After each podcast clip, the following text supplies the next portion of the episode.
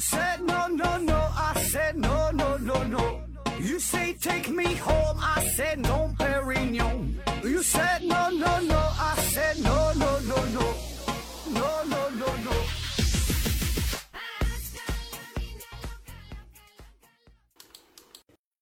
拼命探索，不计后果。欢迎您收听思考盒子，再次问候大家一声十一国庆节快乐！能快乐呀，就赶紧快乐快乐吧，也快乐不了几天了，马上就要上班了。欢迎大家呢继续参与抽奖活动，奖品分别是由丁博士公司提供的有机活性炭和美人茶公司提供的茶叶。书接前文，上期节目我们聊了手性的问题，从巴斯德最美的化学实验——手性酒石酸晶体的发现，到反应停事件的始末，再到后来手性药物越来越受到人们的重视。那我们现在知道了，手性这个事儿啊，在自然界当中呢是相当普遍的现象。从基本粒子到无机分子，到矿物晶体，到电流运动，再到人体的结构、天体的运行、星系旋臂，可以说从人体到宇宙，从微观到宏观，所有物质存在的形态和运动方式上，都会呈现出一些手性的特点。那上面说的种种这些不对称，就叫做对称性破缺，也就是本来具有很高度对称性的一个系统，出现了不对称的因素。这个概念呢，在化学在物理学、在生物学，甚至是社会学中，都是一个相当重要的课题。那么问题来了，为什么我们生活的这个宇宙啊，呈现出一种手性，而摒弃了另外一种手性呢？就比如说，为什么地球上的生物普遍都选择了左旋的氨基酸和右旋的 DNA？那为什么行星的自转方向都表现出了高度的一致性？为什么绝大多数的海螺它又都是右旋的呢？为什么我们惯用右手，心脏又长在左边呢？那么这些表现到底是随机出现的，还是说在他们背后有着共同的一种未知神秘力量在操纵呢？从现代生物学来看呢，这个动物器官的不对称性呢，这个是来源于基因的不对称性，因为动物的发育呢是由这个基因包含的遗传信息所决定的。那遗传信息的不对称就孕育了动物器官的不对称。这个 DNA 中文名叫做脱氧核糖核糖核酸，RNA 呢这个中文名呢叫做核糖核酸。这个呢都是具有呃旋转结构的链状遗传物质，而这个它一个螺旋嘛，就分左螺旋和右螺旋，也就是具有这个呃收征的不对称性。但是令人惊讶的是，地球上所有的生物的这个遗传物质都是右螺旋的结构。所以呢，在讨论生物手性这个问题的时候，我们更为关心的是这种分子层面的问题，而并不是宏观上的对称。就我们把这个根本的这个问题呀解决明白。那后续的问题呢，自然也就好理解了。那当然了，对于这些问题啊，有一个最为简单的回答，就是这些东西既然能够存在，那么呢，它必然会有一种存在的方式。所以呢，它左旋了，你就会问它为什么左旋；它右旋了，你你又会问它为什么右旋。那你说，你让这个氨基酸怎么办？你让这个核糖怎么办？它总得以某种方式存在吧？只不过恰好呢是以这种方式存在罢了，并没有那么多的为什么。那还有一种回答，有点呢类似于仁哲原理，就是从粒子到宇宙，从微观到宏观，这个宇宙啊，只有恰好是现在这个样子，才能够导致人类的出现。所以呢，你才会问出这些问题。如果这个宇宙不是现在这种手性的话，那么人类根本就不会出现，我们也就不用吃饱饭撑的考虑这些问题了。那对于以上这个两种回答吧，显然不是我们想要的，根本呢无法满足我们，因为我们的口号是拼命探索，不计后果。我们想要挖掘的是更深层次的原因，虽然不一定能够挖到，但是瞎挖呗。我们可以先把这个问题呀简化一下：这个生命属性的出现，这是一个必然呢，还是说随机呢？比如说啊，让这个地球上的生命重新诞生一百次。那每次都是左旋的氨基酸吗？还是说的五十次左旋，五十次右旋，或者可不可能出现左旋与右旋的氨基酸同时存在的这种情况呢？那为啥不能共存呢？这些呢才是我们要思考的问题，而不是说用一种类似于诡辩的方式来逃避问题。在二零零五年七月一号，美国《Science》杂志，呃，纪念创刊一百二十五周年之际，就公布了一百二十五个最具挑战的。科学前沿问题，那这里边呢，第五十七个问题就是自然界中同行手性的起源是什么？同样，这个物理学家费曼，他呢曾经在康奈尔大学呢做了一次讲座，在这次讲座当中呢，也提到了与左右呃有关的一个手性问题。这问题啊很简单，他说，假如我们在一个遥远的星球上发现了外星人，那我们将如何用对讲机告诉外星文明哪边是左，哪边是右？注意啊，这个问题强调的是只能用呃语言进行沟通，不能呢用文字。不能呢用符号，不能呢用图形，就是只能用打电话的方式这么跟他说。那为了便于理解啊，我们可以进行一个思想实验。我们考虑一下，比如说有一艘宇宙飞船，这个宇宙飞船呢驶离地球飞了很远很远，具体开到哪咱就不知道了。那去的时候，这个飞船上是一男一女，那这女的呢在飞船上就怀孕了，然后呢这孩子呢顺利的出生，因为孩子还还很小啊。所以呢，这个父母呢只教了他一些简单的语言，说了告诉他，教了他几句话，呃，并没有教他写字，也没教他画画。那有一天，这个飞船呢就坠毁了，被迫的降在了一个陌生的星球上。然后这星球上有外星人，只有这个小孩活了下来。那么现在问题就来了，你怎么通过这个对讲机呀，和这个外星人和这个小孩进行沟通？也就是说呀，也就是说呢，只用这个语言的方式。向这小孩说明白哪边左哪边右，那有人可能会想了，你想这小孩摸摸自己的心跳不就知道了吗？那心脏在哪边跳哪边就是左呗。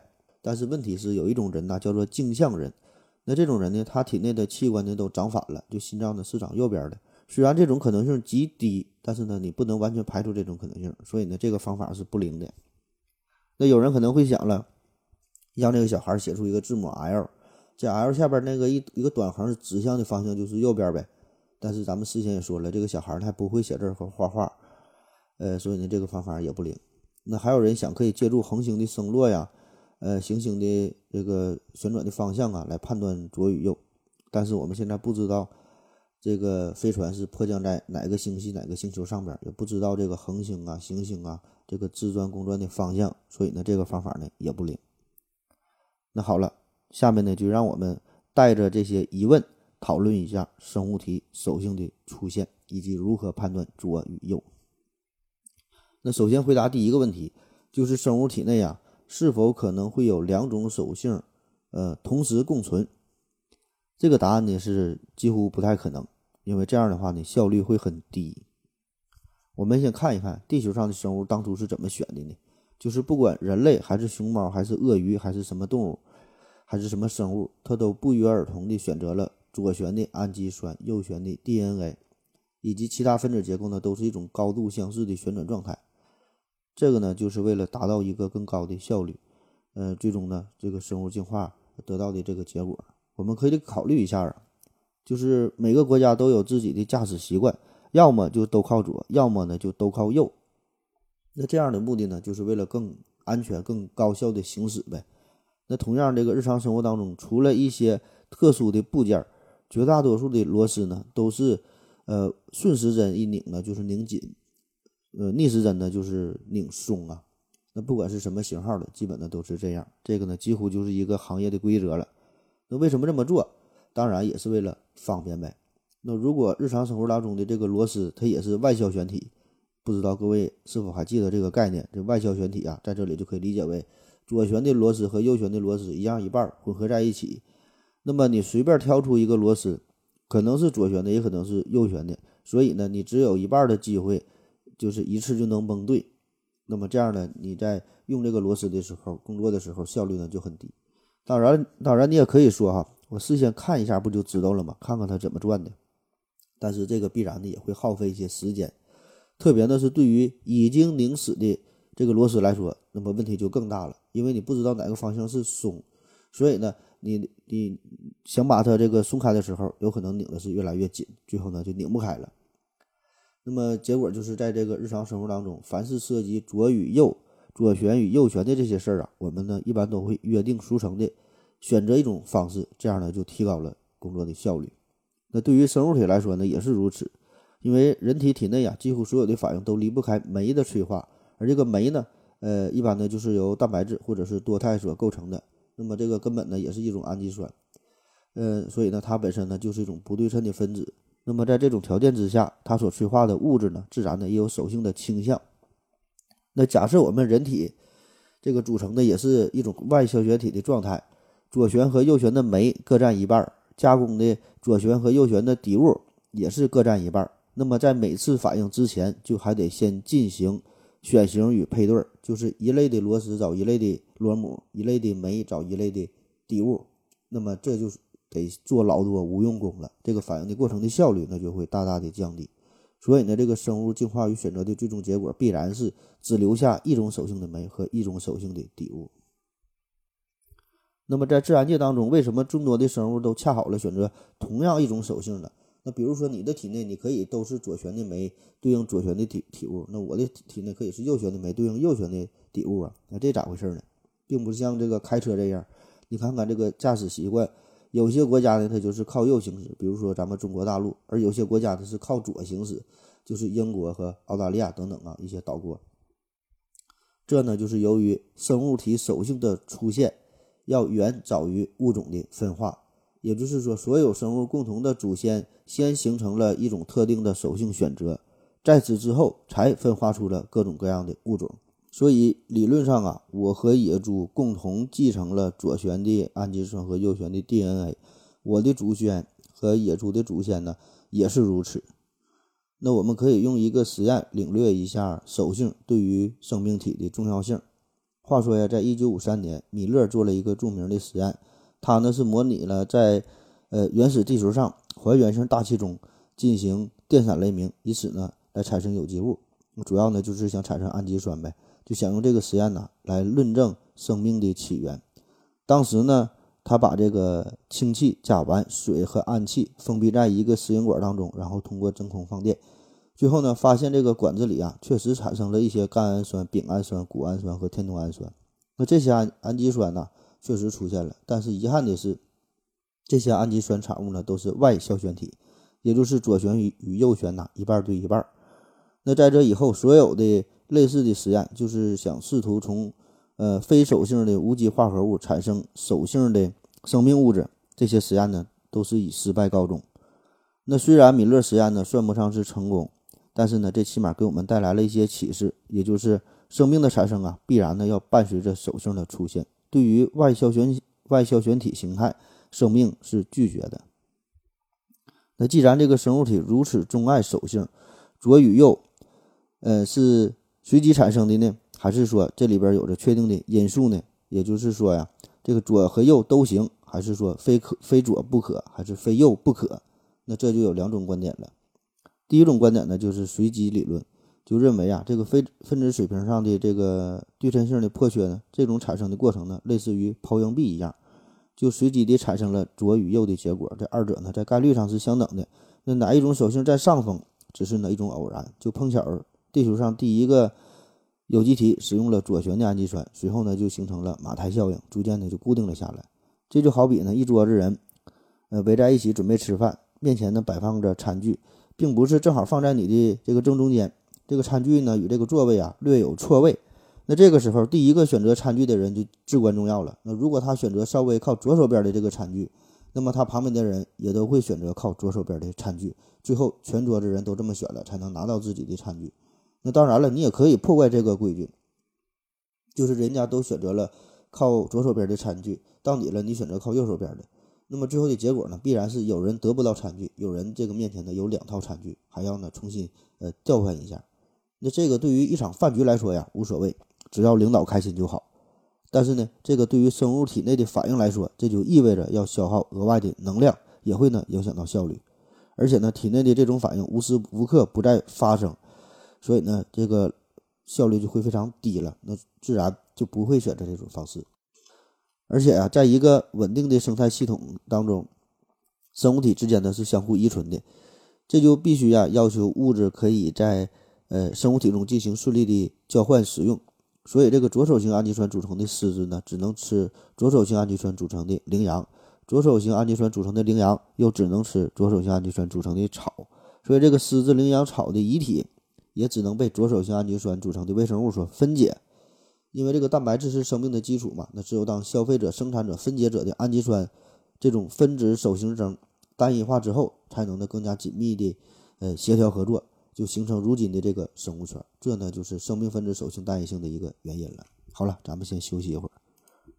我要跟正南去尿尿，你要不要一起去啊？我也要去。呃，风姐，我要跟正南、阿呆一起去尿尿，你要不要一起去啊？好了，喝了口水回来，咱们继续聊，继续的深入剖析一下生物手性出现的随机性因素。如果这个事儿啊再往深了刨的话，这种随机性因素又包括许多不同的假说。目前呢，比较有代表性的，比如说有叶固相化学反应导致的光学活性理论、统计起源理论、嗯耗散结构理论。这个叶固相化学反应理论呢，又包括泥土表面理论、不对称晶体适应引起的光学活性理论、立体选择性结晶理论。那你听这个名儿吧，这这就不是给好人看的东西。我大概看了一下，是一点儿都没看懂。对于我们凡人来说吧，这些事儿专业性就就太强了。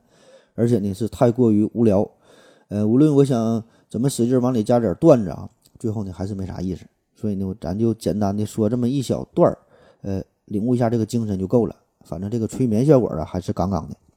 比如说这个泥土表面理论，它强调的是水圈与岩石圈界面间的泥土吸附有机的小分子，使其浓度局部提高，由高能辐射可合成某些生物学上重要的大分子及蛋白质。泥土作用中最有意义的是选择吸附与聚合。这种选择可能是因为泥土表面有不对称的中心，对左右型氨基酸进行了选择。行了，不能再说了，再说我自己都困了。说说下一个哈，稍微有这么点意思的理论，说这个生物手性啊，源于地球的引力场和地磁场。这个理论认为呢，我们对于手性原则的发现都是在地表和近地空间当中所获得的。那在这样的环境当中，所有的研究对象都是处于地球场的影响的状态之下。那所谓的地球场主要包括两个大的方面，一个呢是引力场，一个呢是地磁场。那这二者呢是同时存在的，它们呢又处于相互协变的状态当中。这个生物属性呢，正是由于地球场的作用所导致的。那换言之，近地空间中的所有的物体啊，都已经不再是它本来的面貌，都是经过地球场所改变的结果，而且呢。由于这个引力场啊，它具有不可屏蔽的呃性质，因此呢，在这个近地空间当中，所有的这些实验呢，都是以这个地球场作为一个观测背景的。所以呢，这个理论就认为，正是由于这种场的影响吧，就成为了自然界中守性原则的一个起源。那当然了，这里边所说的自然界，仅指的是近地空间，也就是这个地球引力和地磁场能够作用到的范围之内。那正是因为这样，我们所有的观测、所有的实验嘛，都是在近地范围所完成的，所以很自然的，所有这些实验数据、我们的经验哈，都已经深深的被打上了地球场的烙印儿。那如果我们把这些经验、这些知识直接推广到近地空间之外的区域，也就是用现有的经验呢，放到更深的宇宙当中，以此来认知宇宙的话，我们呢必然会落入守性原则的陷阱，陷阱哈。毕竟哈，我们还没有充分的理由来证明你在地球上获得的这些认知就可以放之四海而皆准。下一个理论叫做耗散理论，呃，也叫做耗散结构理论。简单的说吧，呃，它是研究远离平衡态的一个开放系统从无序到有序演化规律的一种理论。这个呢，同样在物理、化学、在生物很多方面都是有所应用。这个耗散理论主要的提出者普利高金，他呢就认为。在远离平衡的条件下，一个开放的体系可以呢通过分支现象，从原先的这个空间均匀的各项同性状态，发展到集中的都是稳定的，但时空特性可能不同的有序状态。简单的说句人话，那就是从无序产生了有序。那经常听咱们节目的朋友可能会产生一个小小的疑问了：这个无序它怎么可能产生有序呢？这不违背了熵增原理吗？哎，其实并没有，因为这个熵增原理呢，它强调的是一个孤立的系统，而这个耗散理论呢，它说的呢是一个开放的系统。那么这个无序到底怎么能产生有序呢？在经典的热力学当中呢，一个体系它总是趋于平衡，或者是或者说是趋于熵增，也就是越来越混乱。但是生物体啊和这个物理学上的孤立系统呢，它还是有着本质的区别。根本的原因呢，就在于。在这个生命物质的形成过程当中，这个体系始终是保持开放的，它呢是远离平衡的。所以呢，此时这个热力学定律啊，在这里呢就不再适用了。那可以试想一下，如果一个肽链是由一百个氨基酸所构成的，如果这个氨基酸左旋和右旋都是随机出现的话，那么这个肽链呢就可以有二的一百次幂个异构体，就是每个氨基酸都可以左右左右随随机选择。那如果这个氨基酸呢是呃均一手性的，那么最后呢形成的这个肽链呢，它就是只有两种结结果，要么就全是左，要么就全是右嘛。那对于生物体来说呢，当然会选择效率更高的后者了。这至于是左是右，这个是随机出现的。但是呢，只要这个体系一旦选择了左或者右当中的一条，那么根据非线性非非平衡态的热力学，结果呢，它就是会沿着这条路一直走下去，一条道跑到黑，直到这个对称性完全的破缺。因此，我们说呀，这个生物体的手性均一现象，这是一种有序的非平衡的状态。一九九八年，简森和他的一个小组呢做了一个实验，就证实了呃耗散理论当中的分叉结构。他们呢采用的是混合对应异构体亮氨酸，其中一种构型呢少量过剩。所谓少量过剩，就稍微多那么点儿呗。那么在这个不平衡的溶液当中，这个反应形成的嘧啶醇也是一种呃对应异构体的少量过剩。那这种分分子啊，在自身形成过程当中呢，能起到一个催化的作用，因而呢占了主导地位。因为这个自催化循环反应。这个结构最后呢，就放大了这个细微的呃手性破缺效应，就使得这个生命分子形成了一个单一的手性，就是这个自催化作用啊，会导致这个结果呢越来越放大。那下一个理论呢，叫做统计起源理论，这就简单说一下吧。这个观点呢，就认为左与右啊只是随机的一个选择，那然后呢，通过生命进化不断的遗传，并且呢把这个结果给放大了而已。地球的初始条件之下呀，左右旋体呢是相同的，但是某些局部的小区域之内，对应异构体的组成呢是处于不断的涨落、不断的变化的状态当中，就产生了一个微弱的优势。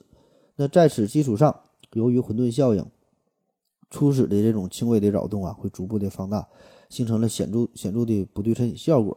哎，反正大概的意思吧，你就可以理解成为，就这种的都是类似于一个跷跷板一样，起初呢它是平衡的，但是只要有一方有轻微的不平衡，稍微重那么一丢丢，那么很快的，这个跷跷板呢，它就打破了平衡，一边呢就高高的翘起，一边呢就迅速的落下了。以上呢，我们就介绍了生物手性起源的随机性理论。那说完随机的，下面呢，我们介绍一下这个确定性理论。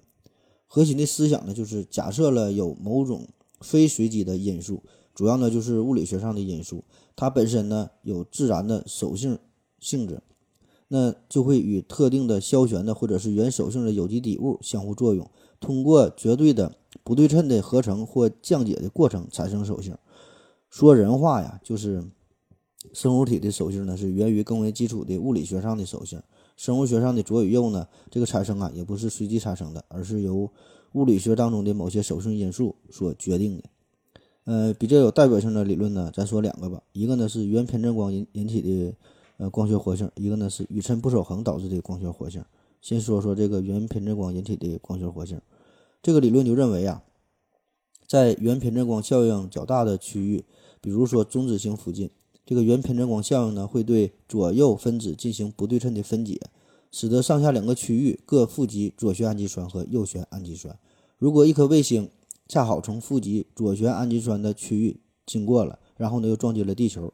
这样呢，就会给地球带来了左旋氨基酸的种子，最后呢，导致左旋氨基酸相对稳定，并且呢，逐渐的壮大起来。那为了便于理解，这得从哪说起呢？说俩事儿，一个呢，就是夏天开车的时候啊，很多朋友都喜欢戴太阳镜，要不然呢，就会晃瞎钛合金狗眼。那现在戴太阳镜已经不行了，咱得戴得戴这个叫偏光镜。那啥叫偏光镜？这个偏和原偏振光这个偏就是一个字儿，都是这个偏。因为这个光啊是一种横波，因为它具有波的这个性质嘛，它是一种横波。这个横波具有偏振的性质。所谓偏振，就是振动方向和传播方向不一样，这就叫偏振。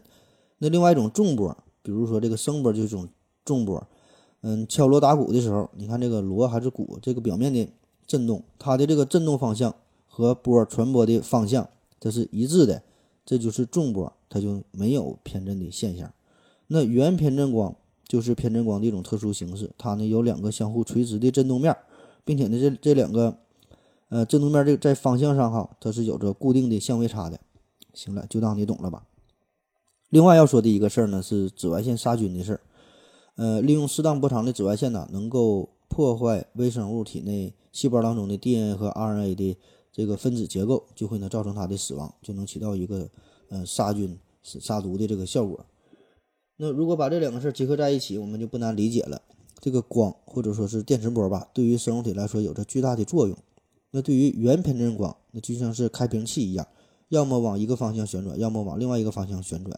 左旋和右旋的异构体对光的这个吸收程度也是不一样的，因而呢，受这种原偏振光摧毁的程度也不同。这就导致了一种异构体呢会多于另外一种异构体，所以呢，这个恒星形成的区域发出的原偏振光。可能呢，就造成了，呃，对于手性分子的一个选择，就使得往某一方向旋转的这个分子就占了优势。那为了证明这个假设呀，科学家呢也是开始太嗯这个探测呃外太空里的呃光线的偏振的方向。他们呢利用了南非天文台的一个望远镜，把这个焦点呢，呃聚集在呢天蝎座方向，距离地球大约五千五百光年，叫做猫掌星云上这片星云。那这片星云呢，是银河系当中形成恒星最为活跃的区域之一。科学家就发现了，这片星云发出的光线当中啊，大约有百分之二十二是原偏振光。这是在恒星形成区域，呃，发现的最大比例的原偏振光的现象。这或许就表明了，在恒星和行星形成的区域，原偏振光是普遍存在的特征。然后呢，天文学家还利用计算机进行模拟计算。呃，就这样大比例的原偏振光的存在，嗯，得出呢是由于围绕在恒星周围的尘埃颗粒所导致的。这个星云中的磁场对尘埃颗粒就进行了约束和重新的排列，所以呢，这个光线在这些排列规则的尘埃颗粒上呢就会发生散射，最后呢就形成了原偏振光。星云中的这个化学反应呢也可以形成氨基酸分子，那么这些分子的手性就取决于照射在它们身上的光线的偏振的方向。地球上的左旋氨基酸呢，很可能就是由于太空当中的这个陨石所带来的，就造成了左旋氨基酸比右旋氨基酸，呃，更多，处于一种优势的地位的结果。科学家呢，而且后来还对一个叫做莫奇森的陨石，一个叫做莫瑞的陨石，嗯，进行了研究。这上面呢，就是从外太空来的嘛，这个陨石上面有这个氨基酸，然后呢进行分析一下。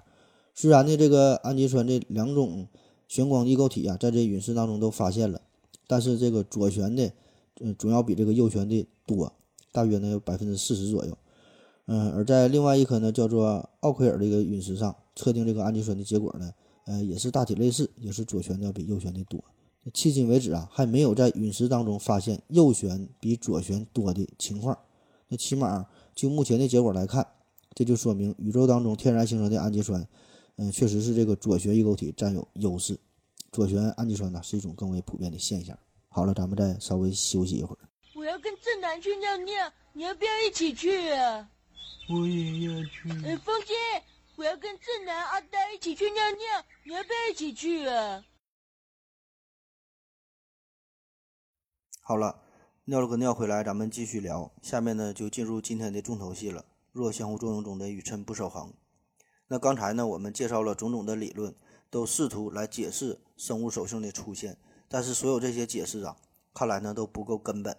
这些问题如果问到最后，那所有的矛头呢，自然都会指向同一个地方，就是第一推动者，也就是上帝他老人家。所以呢，才会有上帝是个左撇子的说法。因为只有一个左撇子的造物者，才会制造出带有一个特殊手性的宇宙，而不是另一种镜像的宇宙。这个呢，就有点像啊，我们看许多侦探题材的小说和电影一样。经常呢会在犯罪现场呢发现一些细节，找到一些蛛丝马迹。这些细节呢就提示这个凶手呢是一个左撇子。那么对于这个宇宙来说，上帝会不会，呃，也一不小心的就留下一丢丢的证据呢，让我们得以窥探他老人家的利手倾向？这呢正是我们今天所要寻找的东西。那说到上帝是个左撇子这句话呀，很多人呢会存在着很大的误解。其实这里边说的上帝呢，并不是真正的上帝，这个左撇子呢也并不是真正的左撇子。因为显然呢，在咱们这么一档这么高端、大气、上档次的科学节目当中谈论上帝有点不合时宜了，而且连上帝是否存在都不知道，我们还去研究它是不是左撇子这个事儿，这呢就更有点形而上学的味道了。这些呢我们是拒绝的。这里边的说的上上帝，只是一种非常形象的比喻而已，指的呢是宇宙的一种法则、一种秩序、一种规律、一些基本的呃物理原理、物理的定律。整个这个宇宙的出现到演化，一直呢都是按照着一些法则所进行的，并不是呃随机无序的乱搞。而这个左撇子呢，这是指这个宇宙啊，并不是左右完美的对称的守恒的。更高逼格的说法呢，就叫做宇称不守恒。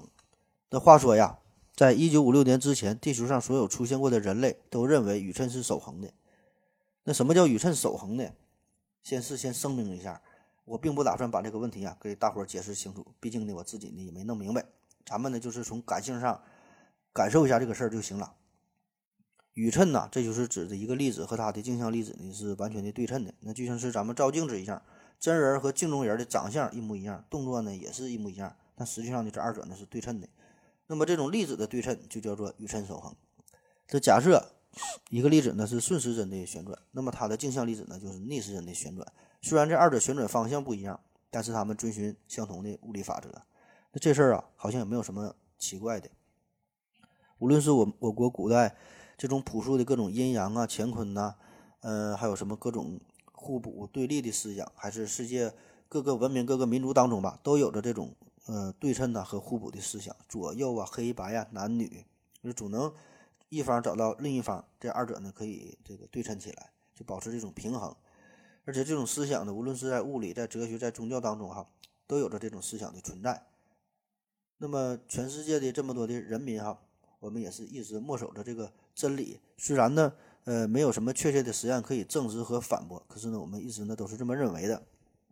特别呢是在现代物理学兴起之后，我们更是找到了一些直接的证据来证明宇称守恒。这个自然界当中啊，有四种基本的力，分别呢叫万有引力、电磁力、弱力和强力。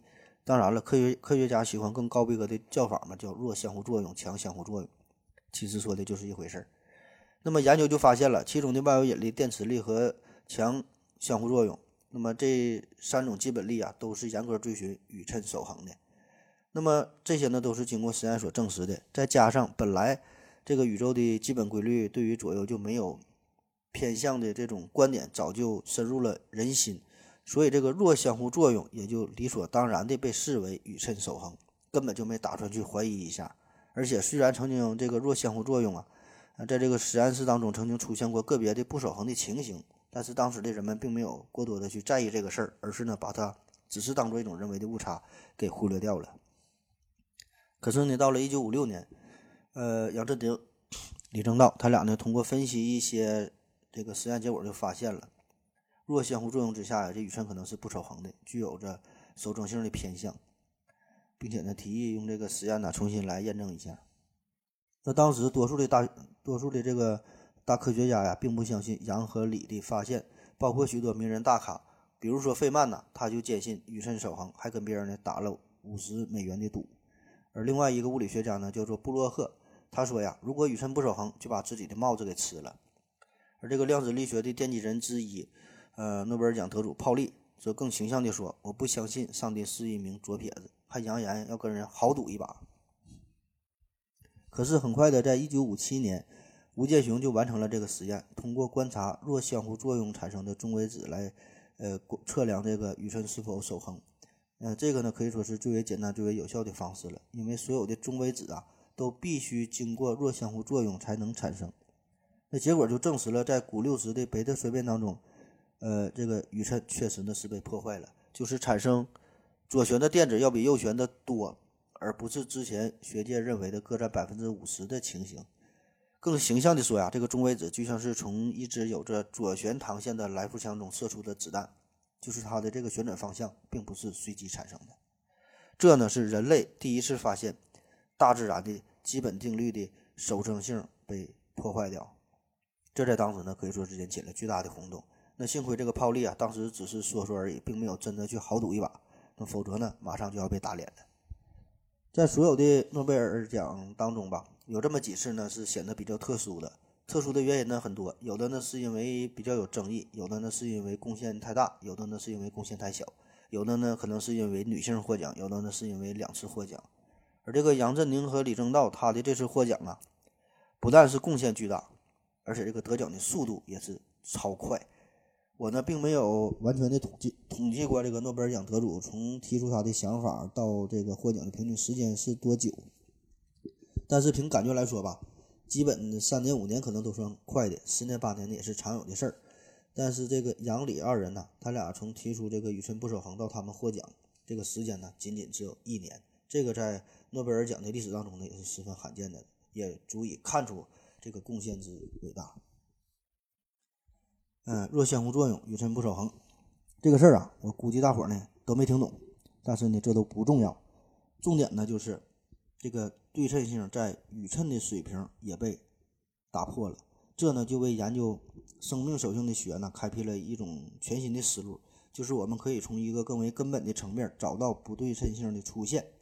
那么在这个吴健雄的实验完成不久之后，生物化学家、遗传学家霍尔丹他就提出了。生命的对称性破缺呀，可能反映了宇宙自身的不对称性。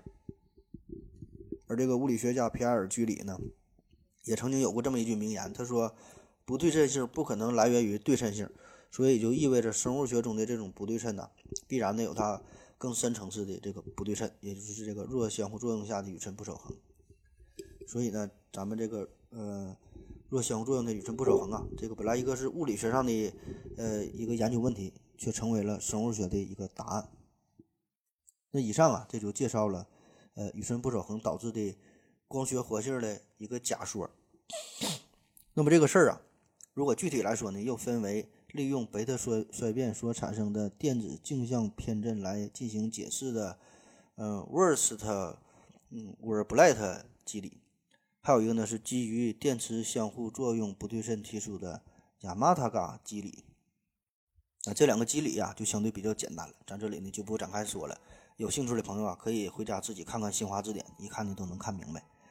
总之吧，这个大体的思路就是从宇称不守恒导致了左右手性分子稳定性的不同，进而呢形成了生物分子的手征偏向性，然后呢出现了最低等的原始生物产生的偏向性，呃，类似于这个海螺壳的这个纹络等等，最后呢是导致了呃进化出高等。动物的器官的不对称性，这么一点点的走下来的。比如说咱们这个心脏吧，心脏长在左边。那之前的这个解释就很多了，有一种解释说，这个人呢和这个类人猿等等这些灵长类动物呢都是右撇子居多，更习惯用右手来进攻来防卫，而用这个右手呢来保护左侧的心脏呢更加方便，这呢都是老天的安排。还有一种说法说，这个地球上心长左边和心长右边的人一边多，那由于在古代经常打仗嘛。心脏右边的呢，就更容易被打死，最后呢就消失淘汰了。这个就是自然选择的结果。那我估计啊，这个达尔文要是听了这段话呀，棺材板那是摁不住了。这明显就是对自然选择的一种呃错误的理解了。在这个地球上啊，不只是人类，几乎所有的脊椎动物，它们的心脏呢都是长在身体的左侧。这个显然就不是这个人类战争所导致的结果了。而且这个人类。成规模的战争这个事儿啊，顶多也就是几千年、几万年的事儿，这么短的时间不可能对这个物种的进化产生这么大的影响。那如果这个生物属性真的是弱相互作用之下宇称不守恒所引起的，那么按照这个思路走下去，也就是意味着不仅在地球上左旋氨基酸呃更多，在宇宙深处各个地方都应该是这个左旋氨基酸占有优势。目前呢，我们就是已经把目光放在了一些外来的富含氨基酸的陨石上嘛。那结果表明，确实这个左旋氨基酸明显的比较多。那当然了，这些少数的这些陨石啊，也并没有什么代表性。我们呢，还要把目光放在更为遥远的星云之上，放在更为广袤的宇宙的深处。我们要获取更多的信息，才能呢得到更有力的答案。当然，虽然我们发现了弱相互作用下宇称不守恒，并且呢。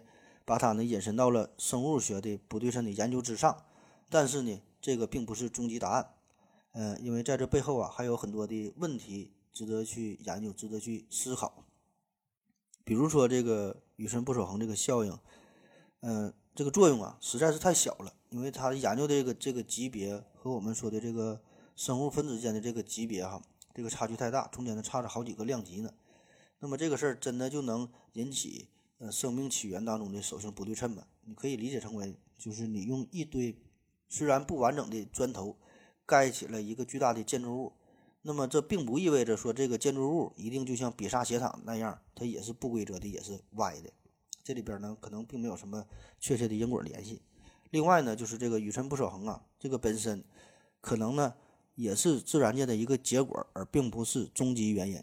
就是说，这个背后啊，仍然还有着一个更更为根本的不对称的存在。这些呢，仍然是值得我们去探索的。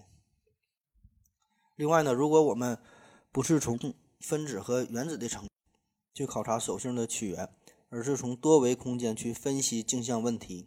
这呢就可以给我们带来一个完全不同的视角，比如说在一维直线上，我们可以想象成一个手串儿啊，带着这个手链这个手串儿，那么这上面有两条鱼，这两条鱼呢是嘴对着嘴，它们俩呢就可以说是互为镜像。那么在这个一维尺度上，也就是不离开这个手串的话，那么这两个鱼就无法完全重合。但是呢，如果把它上升为二维平面，那么只要把这一条鱼啊旋转一百八十度，这两条鱼呢就完全重合在一起了。那同样在二维平面内，那有一段有一对这个互为镜像的长颈鹿，那无论这二者怎么平移、怎么旋转，它们呢都无法重合。但是同样，如果上升到三维平面，把其中一个长颈鹿，呃，绕着这个轴旋转一百八十度，这个长颈鹿呢，它俩呢就能互相重合在一起了。因此呢，我们可以看到哈，在低维空间里的这种互为镜像、互为手性的关系，在更高维的空间里就很容易的。得到了统一，就重合在一起了。那我们也可以想象，我们这个生活的三维世界，在这里边互为镜像的手性分子，在四维空间里呢，其实也就是统一在一起的。那反过来想，我们本来的这个世界啊，可能就是一个四维或者是更高维的世界，只是由于某种原因呢，降降到那个三维了，可能是呃受到了这个降维打击，因而呢，才出现了这种手性分子，还有所有一所有这些手性物质的情况。而现在这个物理学上各种高深的理论呐，什么大统一理论，什么什么膜理论、超弦理论，什么卡丘空间啊，乱七八糟的，他们早已把这个维度啊上升到更高了，有的干到了十一维，还有更高更高的维度。啊，行了，但是对于对于我们这个吃瓜群众来说呀，嗯，这种升维的这种思考啊，更像是一一场这个思维的体操，就是让我们放飞大脑，就随便想一想也就罢了。好了，今天的节目就是这样，大伙儿呢别忘参加了。抽奖活动，感谢您的收听，谢谢大家，再见。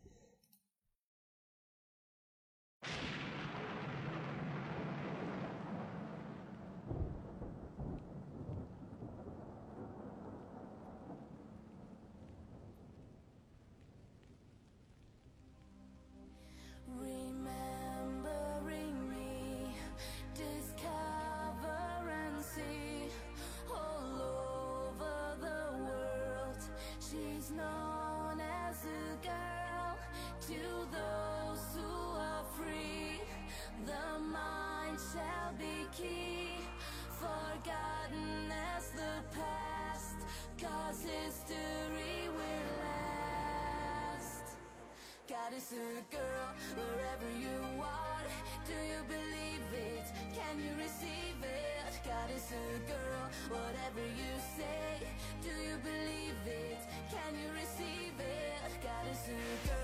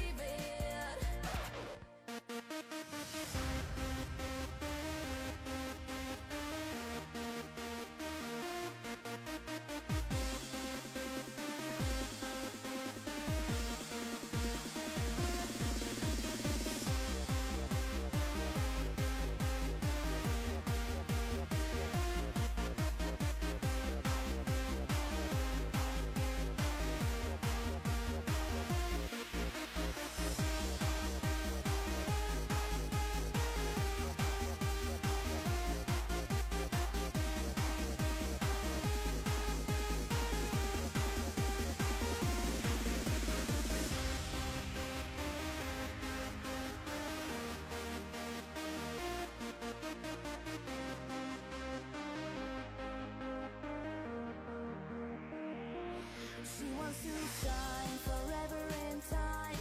She is so driven, she's always mine. Clearly and free, she wants you to be a part of the future, a girl like me. There is a sky illuminating us. Someone is out there that we truly trust. There is a rainbow for you and me, a beautiful sunrise eternally. God is a girl wherever you are. Do you believe it? Can you receive it? God is a girl, whatever you say. Do you believe it? Can you receive it? God is a girl, however you live. Do you believe it? Can you receive it? God is a